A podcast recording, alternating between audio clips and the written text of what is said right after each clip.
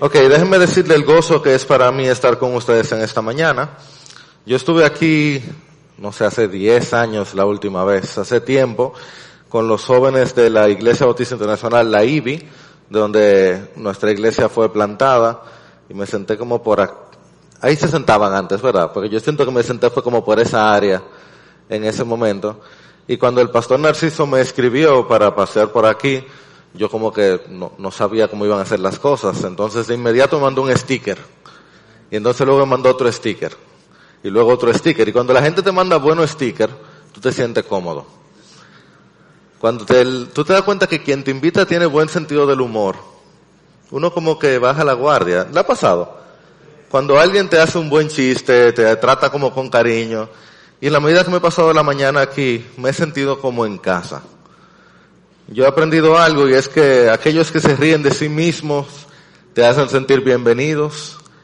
Y alguien decía que nosotros tenemos un problema que es que nos tomamos a nosotros mismos demasiado en serio y a Dios no lo tomamos, tan en serio como deberíamos. Mi oración es que en la mañana de hoy salgamos de aquí riéndonos de nosotros, pero glorificando al Dios de la Biblia. Nosotros no somos gran cosa, pero Dios, Dios es increíble. Así que en la mañana de hoy, si tienes una Biblia, puedes acompañarme. Si no, está bien, lo voy a leer, voy a leerlo varias veces. Solo tenemos un versículo delante de nosotros. Creo que vale la pena que lo leamos una y otra vez. Es primera Timoteo 6, versículo 11. Pasaje breve, conciso, fuerte. Un regalo de Dios para nosotros. Oye lo que nos dice la Escritura.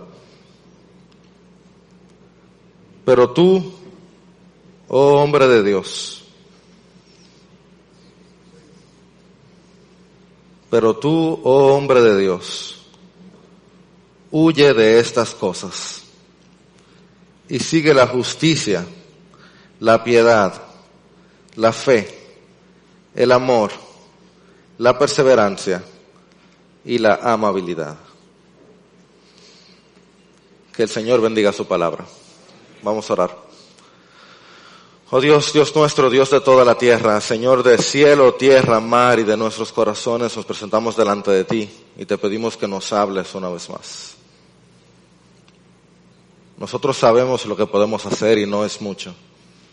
Quien habla sabe lo que puede decir y no es muy útil, pero tu palabra como roca, como fuego, y también Señor, tu palabra es el descanso que necesitamos. Te rogamos que tú nos hables hoy y nos saques de aquí entendiéndote mejor, para poder entendernos mejor, para poder agradarte y poder vivir mejor. Porque rogamos en el nombre de aquel que murió por nosotros y vive hoy por nosotros. En el nombre de Jesús. Amén. Y amén. Miren, en mi familia yo soy el menor de siete varones. Yo estoy acostumbrado a ser más chiquito donde sea que yo voy.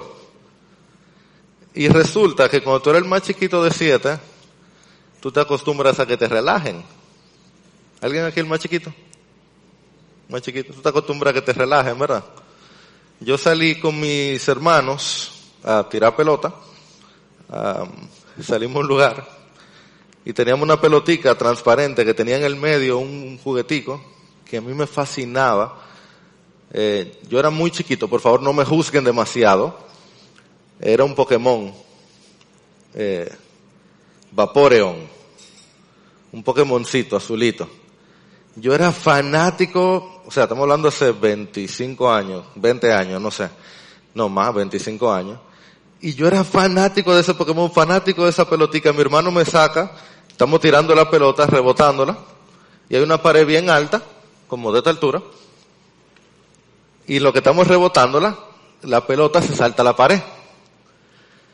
Mi hermano, mucho más alto que yo, bueno, como de mi altura ahora, pero en ese momento yo chiquito, se vuela a la pared y dice, ¡Hey, chamaquito! ¡Deja esa pelota! Y yo, que no puedo ver la, la, pared, no puedo ver nada, salgo corriendo y empiezo a gritar, chamaquito, tú eres loco, de esa bola ahí, de esa bola ahí. Y empiezo a correr. Me vuelo la, eh, bueno, salto por la puerta y empiezo a correr, y empiezo a correr, y empiezo a correr, y qué sé yo, me voy 300 metros, corriendo a toda velocidad. Yo me volteo, veo que mi hermano como que está corriendo atrás de mí, Y yo sigo corriendo, sigo corriendo, sigo corriendo. Literal, tengo como cuatro minutos corriendo. Ayer llamé a mi hermano para confirmar, él me dice que fue así. Tengo como cuatro minutos corriendo. Cuando yo me volteo, yo no veo a ninguno de mis hermanos. Y yo caigo en cuenta que yo no estoy corriendo atrás de nadie. Y yo pienso, pero yo nunca he visto a nadie. Yo vi a mi hermano en un momento trotando. Yo escuché que él dijo que alguien se robó la pelota. Pero yo no sé qué es lo que yo estoy haciendo. Y cuando yo estoy, si estamos en la 27, yo estoy aquí.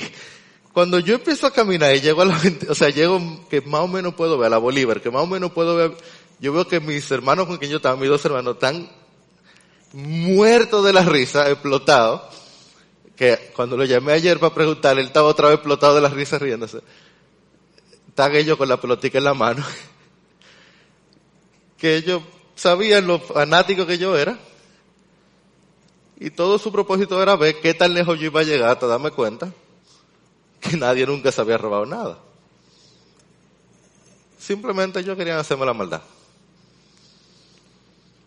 Pero yo empecé a correr porque yo quería algo, yo me imaginé que alguien se lo había llevado y empecé y le di con todo y seguí y seguí hasta que en algún momento, gracias a Dios, yo me paré y me pregunté, pero ven acá detrás de qué que yo estoy corriendo.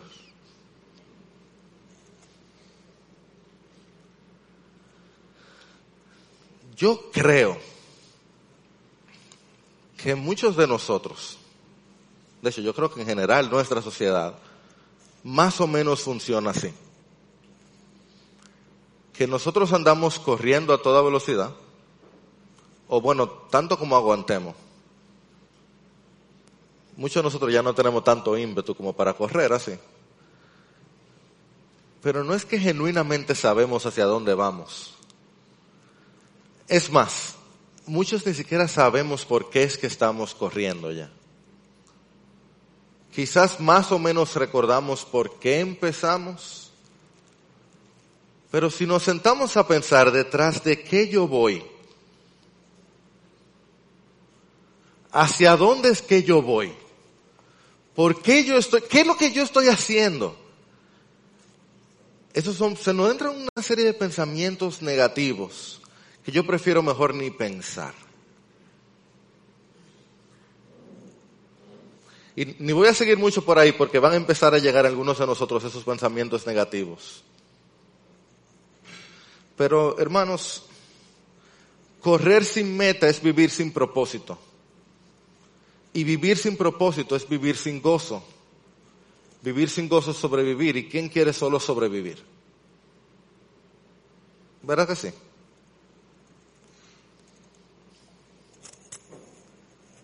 Es ahí que entra 1 Timoteo 6:11. Y yo les doy un esquema sencillo esta mañana, solo para que lo tengan en la mente.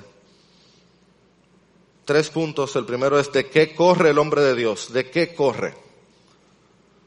Segundo, hacia dónde corre el hombre de Dios. Y tercero, cómo Dios hace correr al hombre de Dios. Viendo entonces de qué corre el hombre de Dios, vemos que el pasaje lo tienen ahí, en Reina Valera o en NBLA, creo que toda versión que revisé, dice lo mismo, empieza diciendo, pero tú, oh hombre de Dios. Y eso, eso es tan impactante, porque imagínense que yo empezara en la mañana de hoy diciendo, ¡eh, qué lo que mi gente! ¿Están listos para la fiesta? Si yo empiezo así, Primero ustedes hubieran puesto la misma cara que pusieron ahora, que su cara es bien interesante, así como, ¿qué le pasa a este muchacho? Y segundo, eso es una entrada muy diferente a yo iniciar diciendo buenos días iglesia, ¿verdad? Porque como tú introduces, tú estás diciendo algo. Tú quieres comunicar algo en la manera que tú empiezas una carta a quien puede interesar versus distinguidos señores, versus apreciado hermano, ¿verdad que sí?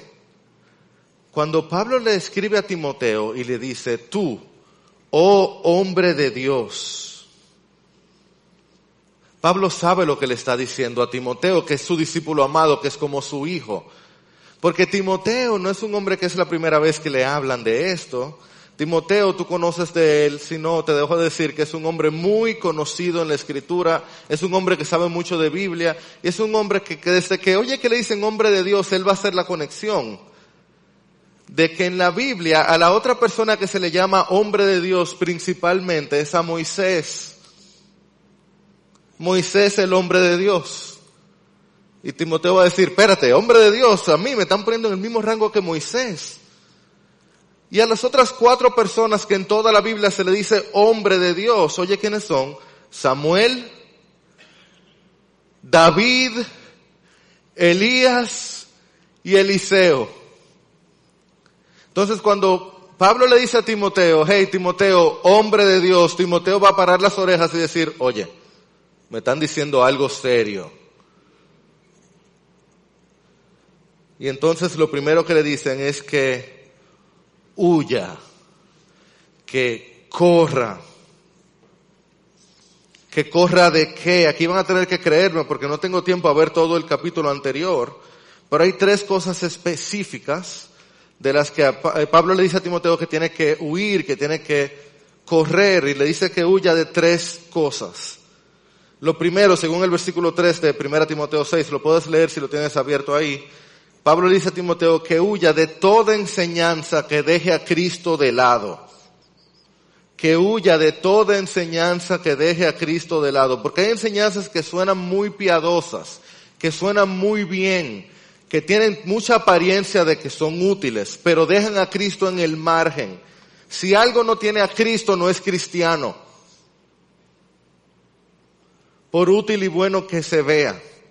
Lo segundo, según el versículo 4, es que Timoteo tiene que correr de las controversias y las discusiones y contiendas de, ah, mira qué bueno está ahí, de las controversias y discusiones y contiendas de palabras. Hace cinco años, tal vez estamos hablando de los grupos de Facebook. No estoy diciendo que Pablo le dijo a Timoteo que huyera, que no sea, no saque un Facebook. Aunque quizá, no, no es eso, pero sí que huya de las controversias que se arman allí. Hoy en día quizás se arman en Twitter. Sin duda se arman en discusiones sin frutos, en, en discusiones que no tienen sentido, que solamente son nubes sin agua en nuestras conversaciones que tenemos sobre política, sobre teología, que suenan bien, pero no aprovechan. Y un grupo de hombres como ese, tú sabes las que son, ¿verdad que sí? Gracias hermano que dijo claro, porque la tenemos. Nos encantan durar una hora y media teniendo discusiones vanas. Y Pablo le dice al Timoteo, hombre de Dios, huye, porque el hombre de Dios no anda gozándose en pleitos. Y entonces en el versículo 5 y un chin más adelante le dice, el hombre de Dios le huye al amor al dinero.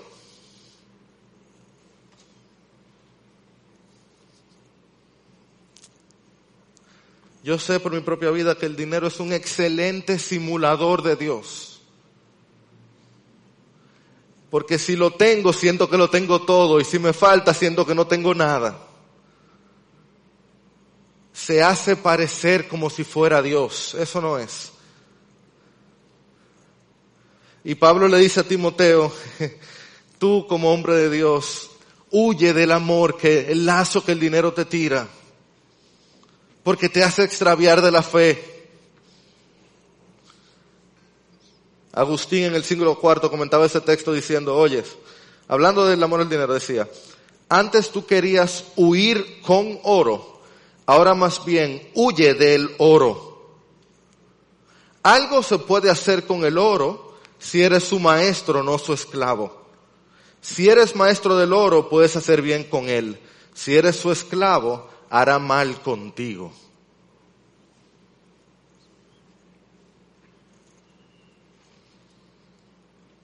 Yo espero que usted le haya dado tan duro eso como a mí. O por lo menos la mitad, porque qué duro da eso. Y más con lo caro que está Santo Domingo. Nada más soy yo que lo estoy sintiendo. Está duro el asunto. Pero Pablo no le dijo a Timoteo que huyera del dinero, es del amor al dinero. Ah, no, pues yo voy a seguir lo mismo. Espérate, porque engañoso, es un lazo que te tira. Entonces hay algo de qué huir. Te lo resumo. El hombre de Dios le huye, le huye a las enseñanzas en Cristo que no salvan, a los pleitos y contiendas que no aprovechan y al amor al dinero que tan fácilmente nos desvía. Le huimos a eso, le corremos a eso. Si queremos estar en compañía de Timoteo, de Moisés, de Elías, de David, de Eliseo, yo quiero esa compañía, eso me suena bien, yo quiero andar con gente así. Pues yo le huyo a enseñanzas en Cristo, yo le huyo a pleito y contienda, yo le huyo al amor al dinero. Lo quiero. Entonces, ¿hacia dónde corro? ¿Hacia dónde corro? Corre el hombre de Dios y te debo decir que el hombre de Dios tiene un camino trazado tiene un camino hacia dónde ir, que no es tan complejo y te voy a decir esto. Narciso, tú me corriges ahorita, si tuvo mal esto, ¿está bien? Me resuelve. Un hombre se encuentra con un genio en una lámpara. Entonces, a ver si me bajaban del púlpito. Eh, frota el genio en la lámpara y sale. Y le dice, oh hombre mortal, yo soy el genio de la lámpara y te voy a dar un deseo. Piénsalo bien, un solo deseo. Y este hombre, este hombre mortal, resulta un hombre muy adinerado. Un hombre que le va bien, tiene su esposa, sus hijos, no tiene mucho problema, tiene salud. Entonces el hombre se sienta a pensar, oye, yo me va bien en la vida, yo, ¿qué le voy a pedir al genio? Ya yo sé. Genio, yo quiero que usted resuelva mi vida de la siguiente manera. Yo quiero que yo pueda ir al trabajo, al colegio, al supermercado, al cine, con un solo camino, una sola calle. Que yo no tenga que estar doblando, no quiero tener que coger tapones, yo quiero una sola calle. Que de mi casa al trabajo, al cine, donde sea que yo tenga que ir, yo solo tenga que hacer una sola calle sin tapones. Ese es mi deseo. Y el genio le dice, bueno, usted es muy creativo. Gracias por su deseo. Ese deseo está demasiado complicado. Yo tendría que cambiar Google Maps, yo tendría que cambiar la vida de demasiada persona. Ese, eso está muy difícil, pídame otra cosa. Entonces el, hombre dice, oye, pero qué genio tan vago este. Ok, yo quiero que si mi mujer y yo discutimos, ella pierda. El camino suyo, ¿usted quiere que tenga cera?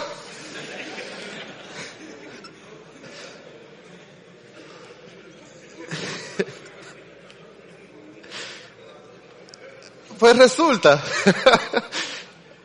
que el camino que nosotros nos toca, hacia donde tenemos que ir, nosotros tenemos una ruta hacia adelante que no es compleja, ya está marcada. Lo vamos a leer otra vez. Primera Timoteo 6:11 nos dice, tú hombre de Dios, huye de estas cosas, ya las vimos, y sigue la justicia, la piedad, la fe o fidelidad, no sé qué dice Reina Valera, a ver, la fe, el amor, la paciencia y la amabilidad o la mansedumbre. Justicia tiene que ver con nuestra conducta delante de los demás. Ese es el plano horizontal, es hacer derecho delante de los demás. Una buena palabra para ello es integridad. Integridad. Piedad es la palabra favorita de Pablo en las epístolas pastorales, Timoteo, Timoteo y Tito. Tiene que ver con nuestra actitud delante de Dios. Es un entendimiento de que vivimos delante de Dios, de que todo lo que hacemos es delante de Él. Fe y amor comúnmente van juntas y son virtudes cardinales de la vida cristiana. La fe y el amor junto con la esperanza van constantemente vistas juntas y es como la expectativa, esta fe de que Dios va a actuar. Es vivir sabiendo de que Dios va a actuar. Ahorita estaba en la mesa con Melvin y él no estaba, estábamos hablando de problema de tener iglesia en el 2023 con 4.5 millones de gente en Santo Domingo. Y Melvin decía, Dios va a hacer algo. Y yo, eso es fe. No sé qué viene, pero eso es fe. Dios va a hacer algo. Y amor es el sentir y el vivir hacia los demás como Dios lo hace. Y entonces nos dice perseverancia o paciencia y es la habilidad de persistir en medio de la carrera. Y a mí me encanta ver todas las diferentes edades que tenemos aquí. Yo sé, porque sé que algunos de ustedes tienen más de 40 años en la fe. Eso es perseverancia y paciencia. Muchos de ustedes han visto personas venir con mucho ímpetu y querer venir y a los tres días querer predicar y lo han visto a los tres días volver y irse al mundo. Algunos de ustedes tienen tres o cuatro días en la fe y están en el calor del nuevo amor, de, de empezar la carrera de la fe. Gloria a Dios por eso. Esta carrera requiere paciencia y perseverancia. Yo tengo 22 años en la fe.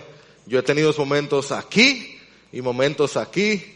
Y gracias a Dios tengo hermanos que tienen mucho más tiempo que yo en la fe al lado mío, hermanos que tienen menos tiempo que yo al lado mío. Y nos necesitamos unos a otros porque esto es largo. Esto es extenso. Tú necesitas gente echándote agua y echándote porre y echándote boche. Las tres cosas tú necesitas. Gente que te anime, gente que te impulse, gente que te aconseje, gente que te corrija. Todo eso porque esto es hasta la eternidad. Entonces corremos con paciencia y corremos en paciencia, con perseverancia y en perseverancia y hacia la perseverancia. Y por eso corremos juntos. Mira para los lados en tu mesa. Mira, mira para los lados, date un chequerado. Mira, mira tu gente. Mira, miren. Esas son gente que tú tienes. Gracias a Dios tú no estás solo. Gracias a Dios tú no estás solo. Tú tienes con quién correr. Y entonces nos dice esta palabrita que pareciera como que no hace sentido ahí al final. Dice amabilidad gentileza, mansedumbre. Y si hay un área, si hay una característica que yo estoy convencido que necesitamos en este momento, es esa. Necesitamos correr hacia la amabilidad, hacia la mansedumbre. ¿Y por qué lo digo?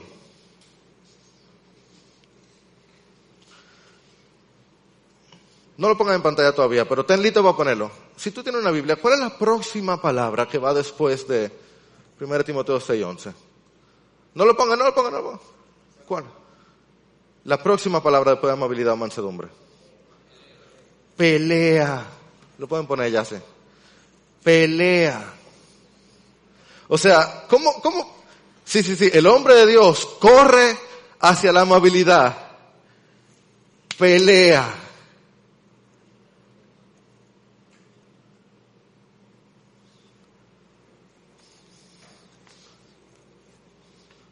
Eso es a propósito. Pablo sabe que la tendencia humana en medio de la batalla no es hacia la mansedumbre. Cuando tú te medio de una batalla, lo menos que tú quieres es manso. Lo menos que tú quieres es ser amable. Lo más que tú quieres ser es destructor, ¿no es cierto? Ah, ustedes no son así, ustedes son súper amables en medio de la batalla, ¿verdad? Nada más soy yo que en medio de una, Aquí en medio de un lío tú quieres, ustedes son todos súper pacientes y, mansos. Claro que no, lo que nos sale en nuestra naturaleza caída, lo que nos sale por el pecado es que cuando estoy en medio de una guerra y yo quiero destruir al otro, pero yo peleo el qué? La buena batalla de la fe. Y la batalla de la fe, nuestra lucha, no se pelea como el mundo. Nuestras armas no son carnales. Nosotros no peleamos como el mundo pelea.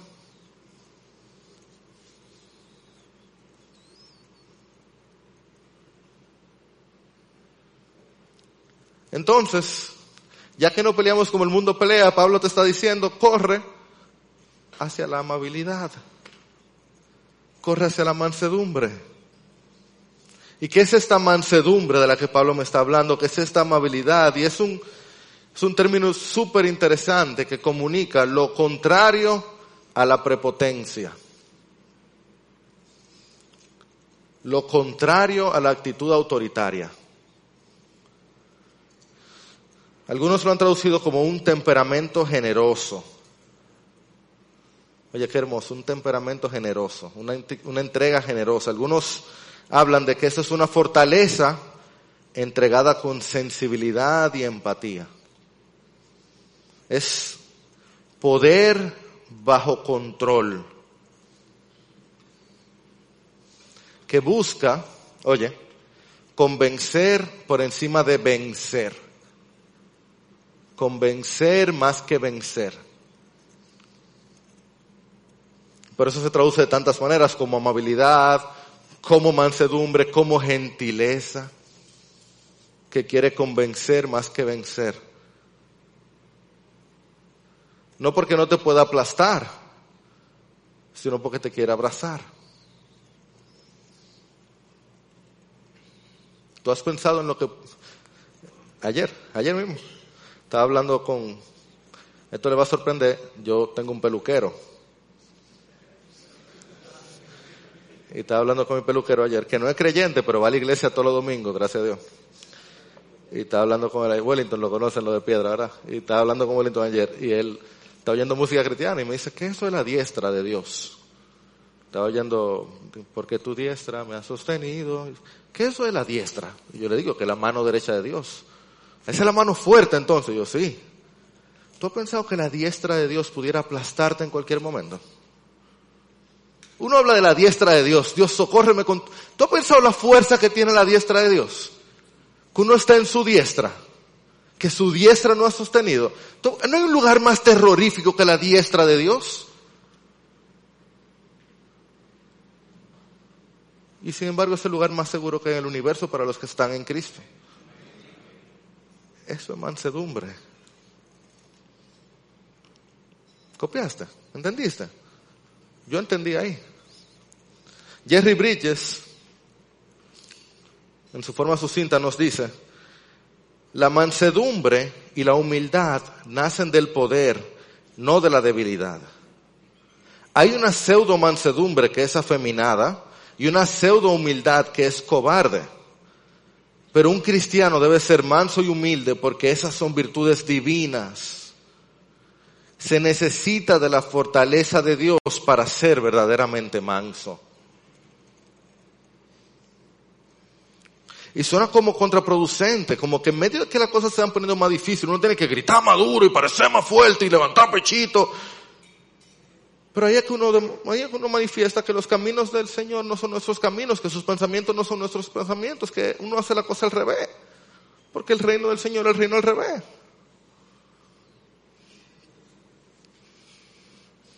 Y también tú reconoces que la amabilidad y mansedumbre son increíblemente atractivas. Lo son. Atraen nuestro corazón. Tú reconoces que la blanda respuesta calma la ira y la palabra áspera hace subir el furor.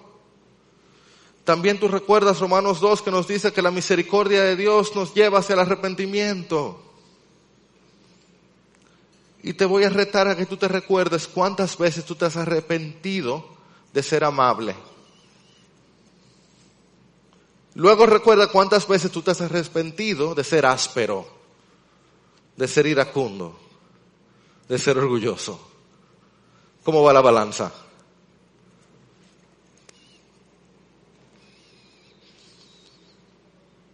Y entonces yo pienso, el líder más asombroso del Antiguo Testamento, el profeta más grande del Antiguo Testamento, entrenado en palacio, poderoso en palabra y poder, guió millones a través del desierto,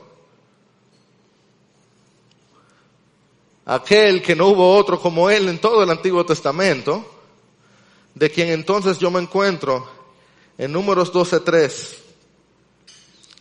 que en la Biblia dice, sin reparo, Moisés era un hombre muy humilde, igual que manso o gentil, más que cualquier otro hombre sobre la superficie de la tierra.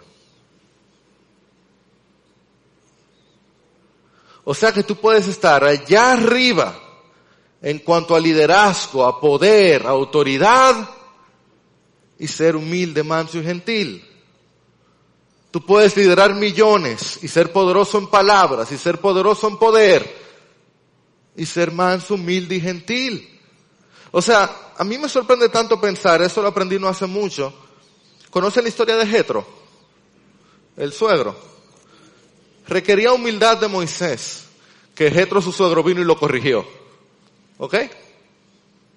Dejémonos ser corregidos por los suegros. Son útiles. Pero lo más sorprendente para mí es que lo que le corría a su suegro que le dice, Moisés, tú te pasas el día entero oyendo la queja del pueblo, tú no puedes. Eso habla de la humildad de Moisés, que el pueblo se pasaba el día entero llevándole sus quejas. El pueblo entero de Israel se pasaba el día llevándole las quejas a Moisés. ¿Tú pensabas en eso? El pueblo entero se lo llevaba al CEO de Israel, al presidente. El pueblo entero iba y le llevaba las quejas.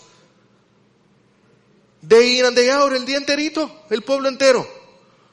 Llevándole queja tras queja, tras queja, tras problema, tras problema, tras problema. Y Moisés se pasaba el día entero recibiéndole y atendiéndola. Algunos de nosotros, para nuestra esposa, para nuestros hijos, llevan un problema, tiene que hacer un ritual antes de santiguar la sala. O sea, tienen que hacer un proceso de que tienen que contar las estrellas y luego ver cómo llegamos del trabajo, ponernos el periódico, alitar el sofá, hacernos la cena con postre, con segundo postre, prepararnos el sofá y ver cómo nos fue en el día para entonces decir un problema. ¿Cuántos dicen amén? Ninguno, ojalá. Pero tú sabes que es verdad.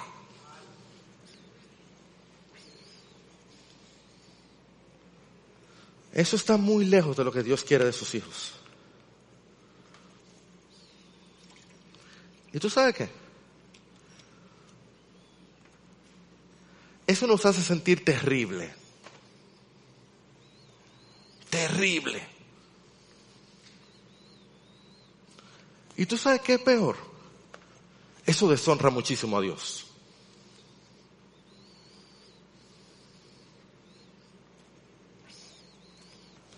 Mira cómo lo decía A.W. Tozer.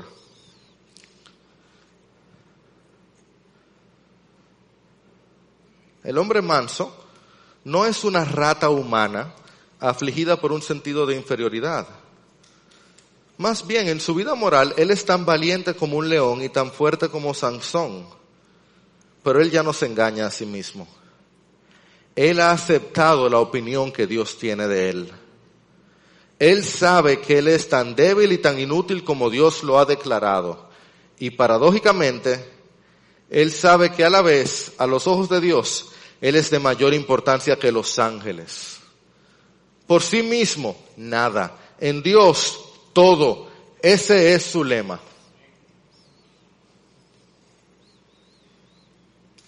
O sea que si nosotros le creyéramos a Dios, a lo que Dios dice que somos, nada,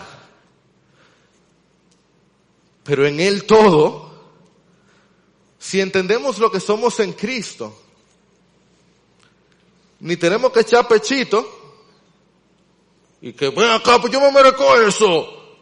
Ni tenemos que estar tirando el piso, ay, yo no merezco nada. No, no, no, no, no. Usted no es nada y en Cristo usted lo es todo. Y por tanto usted no merece nada. Lo tratan como nada. Lo tratan como lo que usted se merece. Y usted puede responder como lo que usted es, un hijo de Dios. Como Cristo respondió.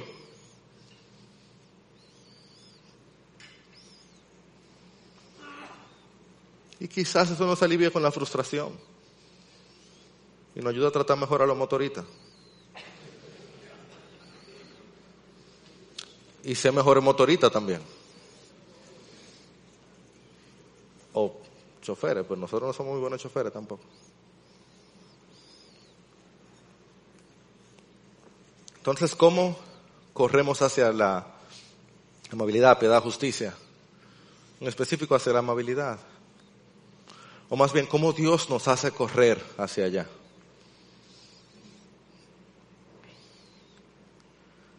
Lo primero es que tiene que ser obra de Dios. Un amigo siempre me decía que él tenía un problema de orgullo, pero ya no, ya él era perfecto.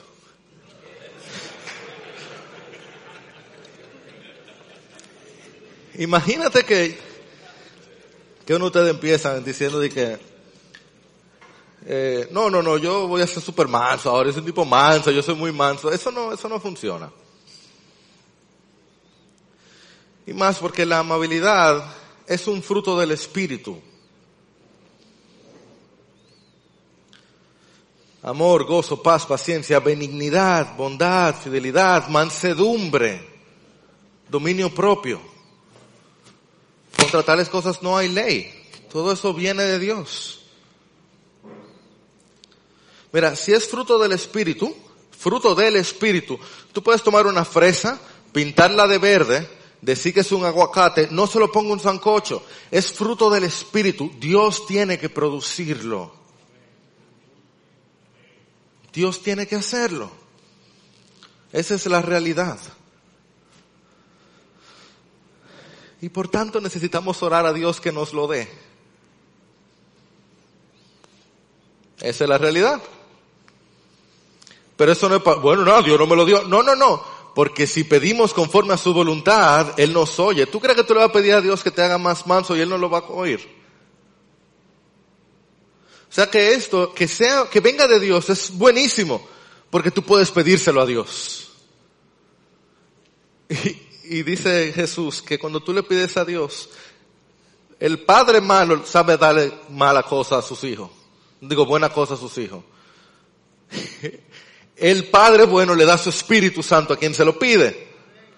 Pídele. Señor, haznos más mansos. Haznos más como tú. ¿Y tú crees que Él no nos va a oír? Pídele. Muchas veces nuestro problema es que no pedimos. Lo dice la Biblia. Y cuando pedimos, pedimos mal. Vamos a pedirle bien. Segundo lugar, la mansedumbre, hacia donde debemos correr se va a ver diferente según nuestros temperamentos. Eso es verdad. Pero va a tener un sabor como el de Cristo. Y la Biblia sabe lo que está haciendo cuando usa las metáforas que usa, porque por eso habla de frutos. Los frutos tienen diferentes formas, pero el mismo sabor. Tú sabes que una pera es una pera, aunque haya diferentes formas de la pera, una manzana es una manzana.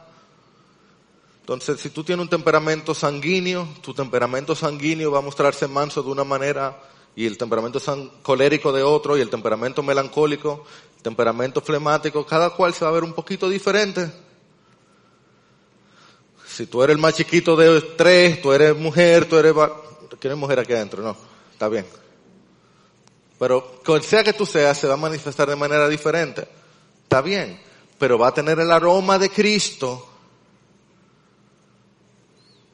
va a responder parecido a Cristo. En la medida que tú crezcas, o mejor dicho, en la medida que tú te hagas pequeño y Él se haga grande, no se va a ir pareciendo más a ti. La gente va a decir, oye, pero tú sí estás diferente. Y tú vas a poder decir, ok, me callé cuando antes yo hubiera hablado. Ok, los compañeros míos de la universidad ahora disfrutan más mi presencia. Ok, mi jefe tiene menos quejas de mí en la oficina. Ok, en el colegio ya yo no soy el X. Ok, mi profesora tiene menos quejas. Ok, en mi casa hay un mejor aroma porque está el aroma de aquel que murió crucificado. En tercer lugar, lo tercero que Dios va a hacer para que corramos hacia la mansedumbre es que Él nos va a llevar a la palabra. Él nos va a llevar a la palabra. Porque la palabra está lleno de esto, lleno, reventado de esto. O sea, por ejemplo, Pablo dice que tú no puedes ser pastor si tú no eres amable. Claramente lo dice. Que el pastor tiene que ser amable para con todos. En primera Tesalónica Pablo dice que él siendo apóstol se comportó como una madre que cría con ternura a sus hijos. En Gálatas 6.1 el Espíritu nos ordena que si nos encontramos con alguien en alguna falta, lo restauremos con un espíritu de mansedumbre. En Proverbios 11.17 este pasaje me fascina. Dice que el hombre misericordioso se hace bien a sí mismo, pero el cruel a sí mismo se hace daño. ¿Y qué decir de nuestro Jesús? Bienaventurados los mansos y los misericordiosos hallarán misericordia. Los de limpio corazón van a ver a Dios. Si tú te expones a la palabra y el Señor lo va a hacer, si tú quieres correr hacia lo que Dios quiere de ti, vas a tener que exponerte y Él te va a exponer. Tú te vas a encontrar una y otra vez que esta característica es lo que Dios quiere y va a hacer de ti. Algo más que Dios va a hacer es que Dios te va a enviar aflicción.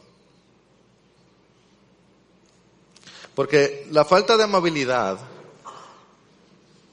es como tener un filo. Es como que el que te pasa por el lado tú lo puya, tú lo rasgas. Entonces, algo que hace, que te ayuda, es que Él te lima. Y la aflicción es una manera muy útil de parte de Dios para limar nuestras asperezas.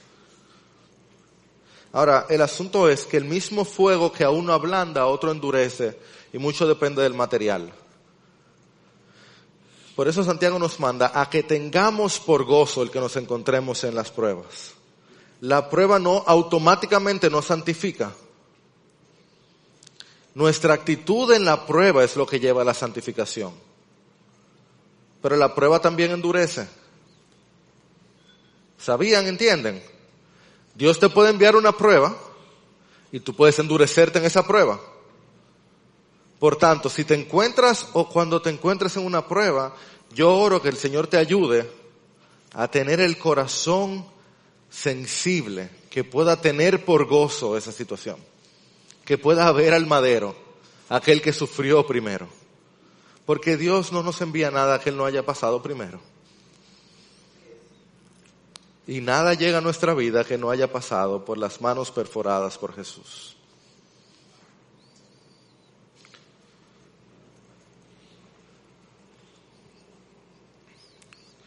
Porque eso es lo último que quiero decirte, que este hecho es lo más importante. Para correr hacia la mansedumbre tenemos que correr hacia aquel que fue manso y humilde. Para hacernos correr, Dios corrió primero. Es tan paradójico para mí que lo vimos, el hombre más humilde del Antiguo Testamento, ¿quién fue? Moisés, ¿verdad? ¿Recuerdan por qué Moisés no entró a la tierra prometida? Un arrebato de ira. Golpeó la peña. O sea, el hombre más humilde de todo el Antiguo Testamento no pudo entrar a la tierra prometida por un arrebato de ira. O sea, que el mejor de los hombres no llega.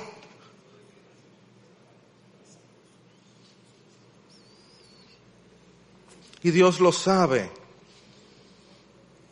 Dios sabe que nuestras faltas, nuestros errores no son controlables.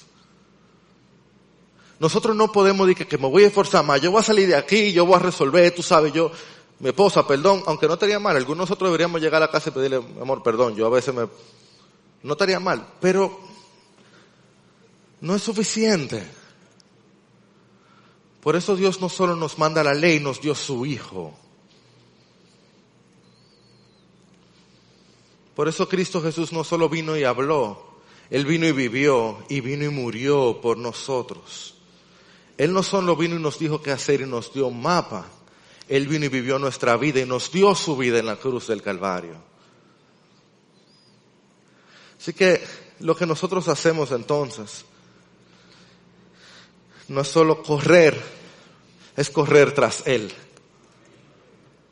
y aprender de Él que es manso y humilde de corazón. Y al verlo a Él y creer en Él, encontramos descanso para nuestras almas. Bendito sea el nombre del Señor. Vamos a orar. Señor Jesús, nosotros, tu pueblo, te damos gracias y te adoramos. Porque tú conoces nuestro corazón y aún así nos amas. Nos amas tanto que no solamente nos hablas, sino que moriste por nosotros en nuestro pecado, en nuestra maldad. Y nos amas tanto que no solamente nos perdonas, sino que nos cambias. Gracias, Señor. Gracias por la oportunidad de transformación que tú nos das cada día, incluyendo en esta mañana. Y yo te pido por mi corazón y el de mis hermanos, que tú nos saques de aquí como un pueblo que corre tras de ti. Un pueblo más justo, más piadoso, más amoroso, con más fe, más paciente y más manso. En todo eso queremos imitarte a ti, Señor Jesús. Aquel que fue manso hasta la muerte y muerte de cruz. Que yo te pido, Señor, que sea una nueva realidad para alguien que en esta mañana no te ha entendido como Señor y Salvador. Si hay alguien aquí, Dios, que no, no había entendido su necesidad de ti y que pensaba que con sus fuerzas podía seguirte, te pido que tú lo persigas hasta que puedas rendirse a ti. Y a todos nosotros, Señor, que pensábamos quizás, que hemos pensado, yo lo he pensado, que puedo esforzarme hasta cambiar. Te pido que tú nos recuerdes cuánto te necesitamos y nos des las fuerzas para buscarte a ti cada mañana y cada momento. Nuestra vida tiene nombre y es Jesús. Y es en su nombre que oramos. Para tu gloria. Amén.